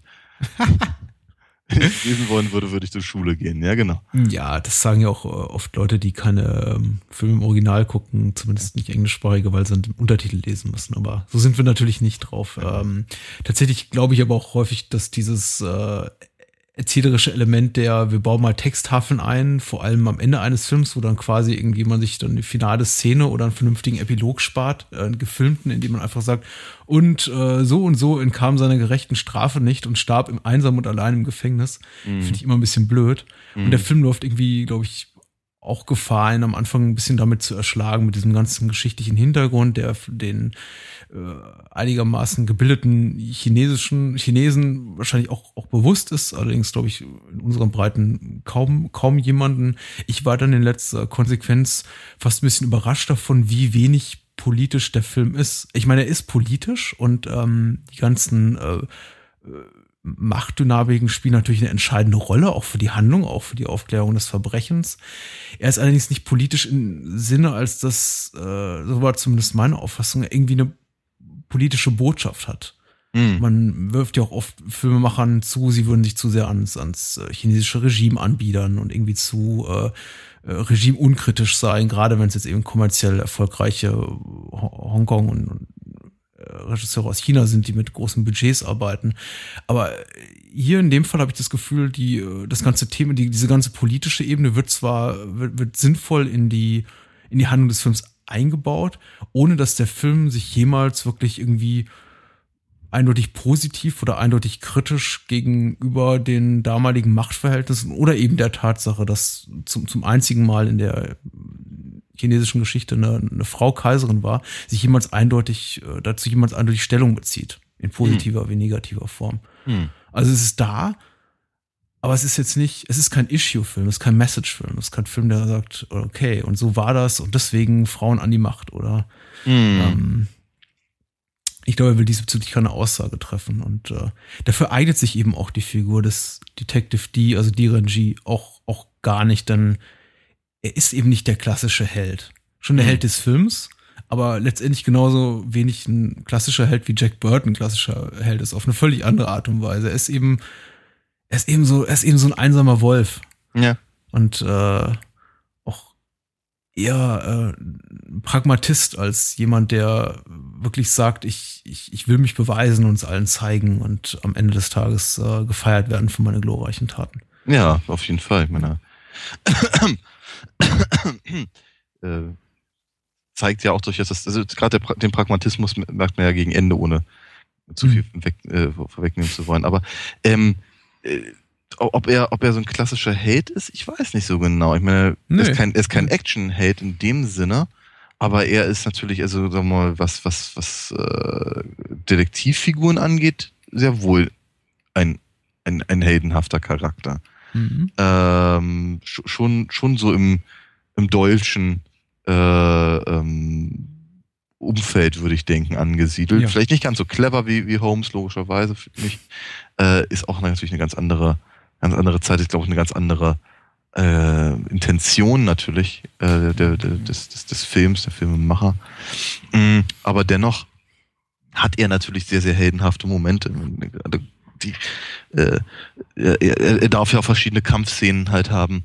Und gerade zum Beispiel die Sache, wenn äh, ähm, wenn sie in dieser Pagode angegriffen werden und hm. äh, von, keine Ahnung, wie vielen Millionen äh, Armbrustbolzen äh, attackiert werden, das ist schon ziemlich cool, was er, was er da, was er da so macht. Mhm. Da, da, da, darf er mal ein bisschen, da darf er ein bisschen äh, im Prinzip das machen, was vorher halt äh, ja Pi halt Pi? Ja. Ja. Äh, äh, die, die ganze Zeit gemacht hat. Das ist schon ziemlich, ziemlich lässig. Ja. Ähm, die, die ganze Action-Choreografie und äh, ist, ist sowieso sehr gut und sie schaffen es. Ich hatte am Anfang so ein bisschen Bedenken, weil äh, gerade in den ersten Szenen mit, ähm, mit, mit die, äh, von, der von Andy Lau gespielt wird, merkt man eben, er ist kein, er ist kein, kein Martial Artist, also er ist, er ist kein Action-Darsteller in dem Sinne, dass er eben irgendwie die, die wahnsinnigen Skills hat als äh, in, in Sachen Kung Fu und sonst was. Und äh, das merkt man irgendwie auch ein bisschen an, also er wirkt auch ein bisschen steif. Aber die, den, den Part übernehmen dann andere Figuren eben für ihn in dem Film. Und ich finde, den Rest des äh, Films über hat man, hat es auch der Regisseur dann ganz gut geschafft, irgendwie immer so ein bisschen ihn schon so zu inszenieren, dass er möglichst äh, cool rüberkommt in den Action-Szenen. Und mhm. ich fand das allesamt sehr gelungen. Überhaupt die ganze, ja, die ganze Action-Choreografie von, von Sammo Hung übrigens inszeniert, der irgendwie auch äh, mit, mit, mit Jackie Chan da, seinen Karrierestart hatte und auch ein selber, selber ein toller Martial Artist ist, mittlerweile 200 Kilo schwer, aber so ist das eben, jeder wird mal alt. äh, hat sich da wirklich äh, ein Arm und ein Bein ausgerissen, um das Beste draus zu machen. Also äh, ich, ich bin wirklich, ich bin wirklich hin und weg. Also ich hab, bin wirklich schwer begeistert von dem Film. Alles, was äh, von, von der Action-Choreografie bis zu wirklich, bis, bis zur Handlung, die Hand und Fuß hat, von der man nie das Gefühl hat, äh, man wird allein gelassen oder der Film verliert seinen eigenen Plot aus den Augen über die Charaktere bis hin zu den wirklich, wirklich ein, eindrucksvollen Settings, die, die der Film eben zu bieten hat. Also einige Locations sind wirklich so schön und so durchdacht und so aufgeladen mit irgendwie Atmosphäre und auch Geschichte.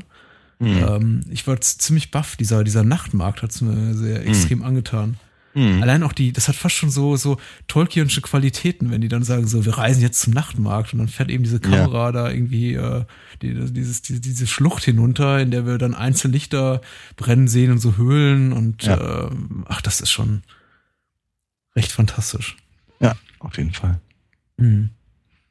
Ähm, und das eben eingebettet in so eine ja fast schon klassische Kriminalhandlung, was eben, glaube ich, auch so, so, eine, so eine Verbindung ist zwischen Fantasy und Action und, und, und klassischem äh, Krimi-Plot, die eben auch nicht so gang und gäbe ist und einfach auch äh, mich sehr erfreut hat und sehr, sehr gelungen ist und eben eine Gratwanderung ist, die ungleich zu äh, jetzt äh, Big Trouble Little China, wir haben es ja auch bereits erwähnt, ist auch so ein bisschen so eine Gratwanderung zwischen verschiedenen Genres. Hier finde ich sehr, sehr gelungen ist, weil es mhm. bettet sich sehr, sehr gut ein in, in, in, in dieses Setting, überraschend gut ein. Und äh, ich bin auch wirklich gespannt, denn das, das, ich glaube, es ist ein Prequel, das drei Jahre später gemacht wurde. Ja, schade eigentlich, ja. ja. Schade eigentlich, dachte ich auch, weil äh, ich glaube, wir, wir möchten nicht das Ende verraten, aber nein, nein. Äh, eigentlich fragt man sich dann doch nach dem Ende, hm, und jetzt? Ja, ja. ähm, es ist ein befriedigender Abschluss, so viel, so viel können wir, glaube ich, verraten. Also irgendwie befriedigend im weitesten Sinne, aber es ist äh, schon das Ende, das sich anbietet für zweiten oder dritten Teil. Ja, auf jeden Fall. Ich hätte mich gefreut, ja. Durchaus. Ähm, ja. Hm. Kann man, kann man weiter loben? Ich kann, ich habe, ich hätte noch so einige, einige Sachen zu loben, allerdings ja. ist es irgendwie auch wirklich so, so, so ein bisschen schwierig, weil äh, ich möchte irgendwie nicht zu viel, viel vorwegnehmen äh, von, von, von der Handlung oder diesbezüglich, welche, welche Figuren denn am Ende ins Gras beißen und mhm. wer eben nicht oder sich als Bösewicht enttarnt und wer eben nicht. Also, hm. Ja, ich glaube, das, das, das wäre dann wirklich auch, auch, auch schwer. Also das sollten, das sollten wir vielleicht lieber sein lassen. Aber ähm, noch ein bisschen loben ist doch okay. Ja. Äh, ich finde die kleinen Sachen sehr, sehr schön. Das ist auch was, was, äh, wir hatten vorhin so Peter Jackson ein bisschen, ein bisschen abschätzig, äh, das im Vorbeigehen erwähnt. Ich glaube, das ist so eine Sache, die Peter Jackson, als er, als er Herr der Ringe machte, noch sehr gut konnte und als er die Hobbits machte, nicht mehr so gut konnte. Das ist eben auch so die, äh, dieses Achten auf Kleinigkeiten oder äh, halt, halt irgendwie bedrohliche große Ereignisse vorzuankündigen mit, mit, mit kleinen Gesten oder Bewegungen. Äh, ich fand das sehr schön gelöst, zum Beispiel in der Szene, als man die, die Perlen da am Kopfschmuck der, der, der Kaiserin so erzittern ja. sieht, bevor oh, irgendwas was ja. ganz Bedrohliches passiert. Ja. Das ist so, das ist so ein inszenatorischer Kniff. Ich weiß nicht, ich glaube, einige empfinden den mittlerweile so als, mittlerweile fast schon so als ein bisschen überstrapaziertes Klischee, aber mir gefällt das immer wieder gut, wenn man eben so sieht, ähnlich wie, weiß ich nicht, die, die Schwingung im Wasserglas in Jurassic Park und so, ja, wenn ich so, ja. so, so, so große Ereignisse in, in kleinen Dingen vorankündigen. Mhm. Finde ich immer sehr schön. Äh, ich finde, dass äh, der Ehrgeiz des Films, sich auch so ästhetisch immer wieder neu zu erfinden, nicht neu zu erfinden, aber neue Sachen auszuprobieren, zum Beispiel in einer Szene relativ spät im Film, in der zwei Protagonisten in so einem im, im kaiserlichen Hof aufeinandertreffen, das ist fast schon fast schon monochrom, also fast schon ja schwarz-weiß, also mhm. eher eher eher blau, weiß, grau irgendwie in, in, in, so einer Tonart gefilmt, die die die völlig dem äh, die überhaupt nicht dem entspricht, was der Film uns so bis dahin so auf ästhetischer Ebene präsentiert hatte. Ja. Ähm, das fand ich auch sehr gelungen. Also, dass der Film eben dann auch selbst nach ein, anderthalb Stunden immer noch sagt, okay, ich habe immer noch äh, so, so, so, so, so ein paar Tricks, die ich noch nicht ausgespielt habe und irgendwie noch mal was Neues versucht. Mhm. Ähm, auch das sehr, sehr schön. Und, äh, aber da, da möchte ich jetzt nicht so im Detail drauf eingehen. Der Film ist auch durchaus mutig, weil äh, nicht, glaube ich, alle Figuren, die wir am Ende, von, von denen wir es uns äh, erhoffen, dass sie irgendwie po positive Schicksal haben oder den Film vielleicht auch äh, lebend verlassen, tun die es eben in letzter Konsequenz. Und da ist ja. der Film eigentlich, glaube ich, auch sehr erstaunlich kompromisslos. Mhm. Und ja. äh, auch das hat mir gut gefallen. Da, da hatte ich auch so, auch so ganz kurz überlegt, ob das eben vielleicht auch eine Form von ähm, also ob, ob meine Wahrnehmung da einfach eben durch das, durch äh, dass das westliche Kino eben so so geprägt ist, dass mir das, mhm. das entweder besonders auffällt oder dass ich es vielleicht in gewisser Weise auch vermisse oder warum es mich halt überrascht tatsächlich, dass man einfach nicht damit rechnet, dass eben die Figuren, mit denen man sich eben jetzt gerade so lange auseinandergesetzt hat und die man kennengelernt hat und die man auch in gewisser Weise mag, dass die dann eben einfach abtreten zum Beispiel. Ne? Mhm. Das ist hm. äh, es ist, äh, mich, mich, mich schockt sowas halt auch irgendwie immer noch. Durchaus, ja, du, ernsthafterweise, weil ich irgendwie denke, irgendwie, ups, damit habe ich jetzt nicht gerechnet. Ähm, aber der Film ähm, versucht es auch gar nicht irgendwie, wie soll ich sagen, groß zu thematisieren. Der, der, der, da, wird, da wird halt ein bisschen getrauert und so, aber es ist nicht, ist es jetzt nichts, was halt den Film wirklich äh, oder was, was, was halt die, ähm, die Ermittlungen zum Beispiel irgendwie besonders aufhält oder, oder in eine andere Richtung bringt oder äh, da, da, der Held selber reagiert einfach darauf anders als ein, ein Hollywood-Action-Held reagieren würde. Ja. ja.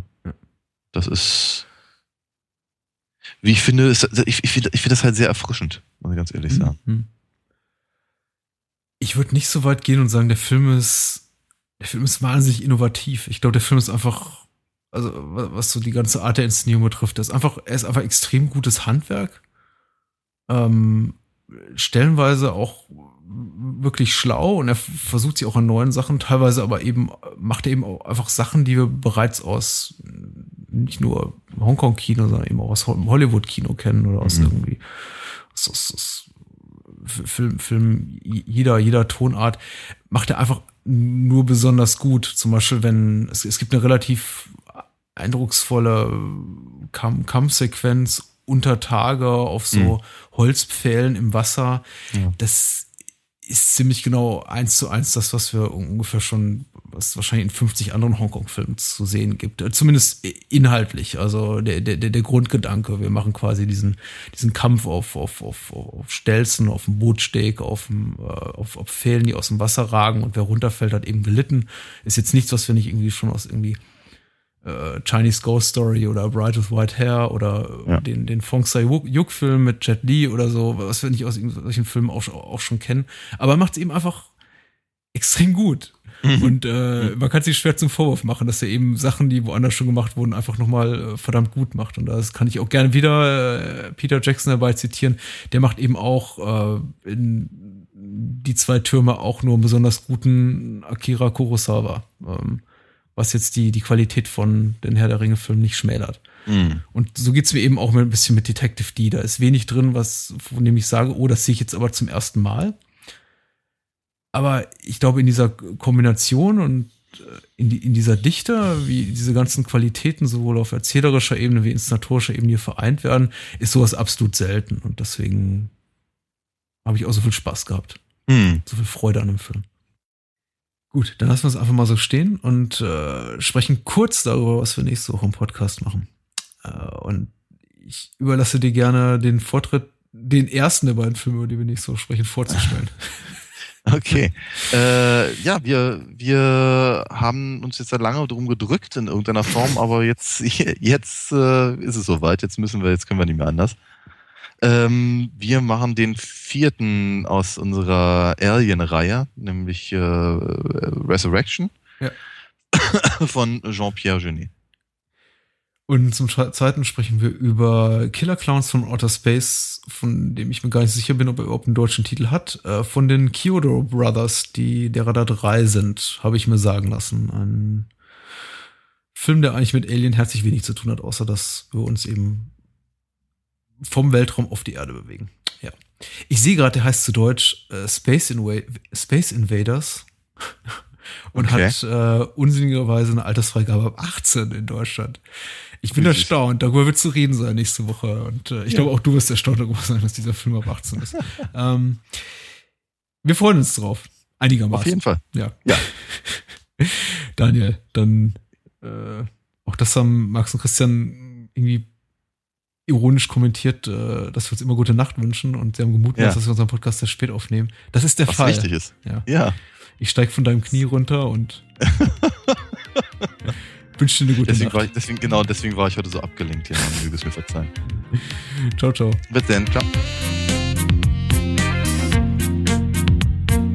Das war Bahnhofskino mit Patrick Lohmeier und Daniel Gramsch. Besucht uns unter bahnhofskino.com und schickt Feedback und Filmwünsche an patrick@bahnhofskino.com. Bei Facebook, Twitter, iTunes und über alle bekannten Podcast-Apps sind wir natürlich auch zu finden. Unter alinafox.de könnt ihr Daniels Comics lesen und bestellen. Alina Fox Hörspiele sind übrigens bei Amazon, Audiamo und überall dort erhältlich, wo es etwas auf die Ohren gibt. Natürlich auch im gut sortierten Einzelhandel. Vielen Dank fürs Zuhören und adios!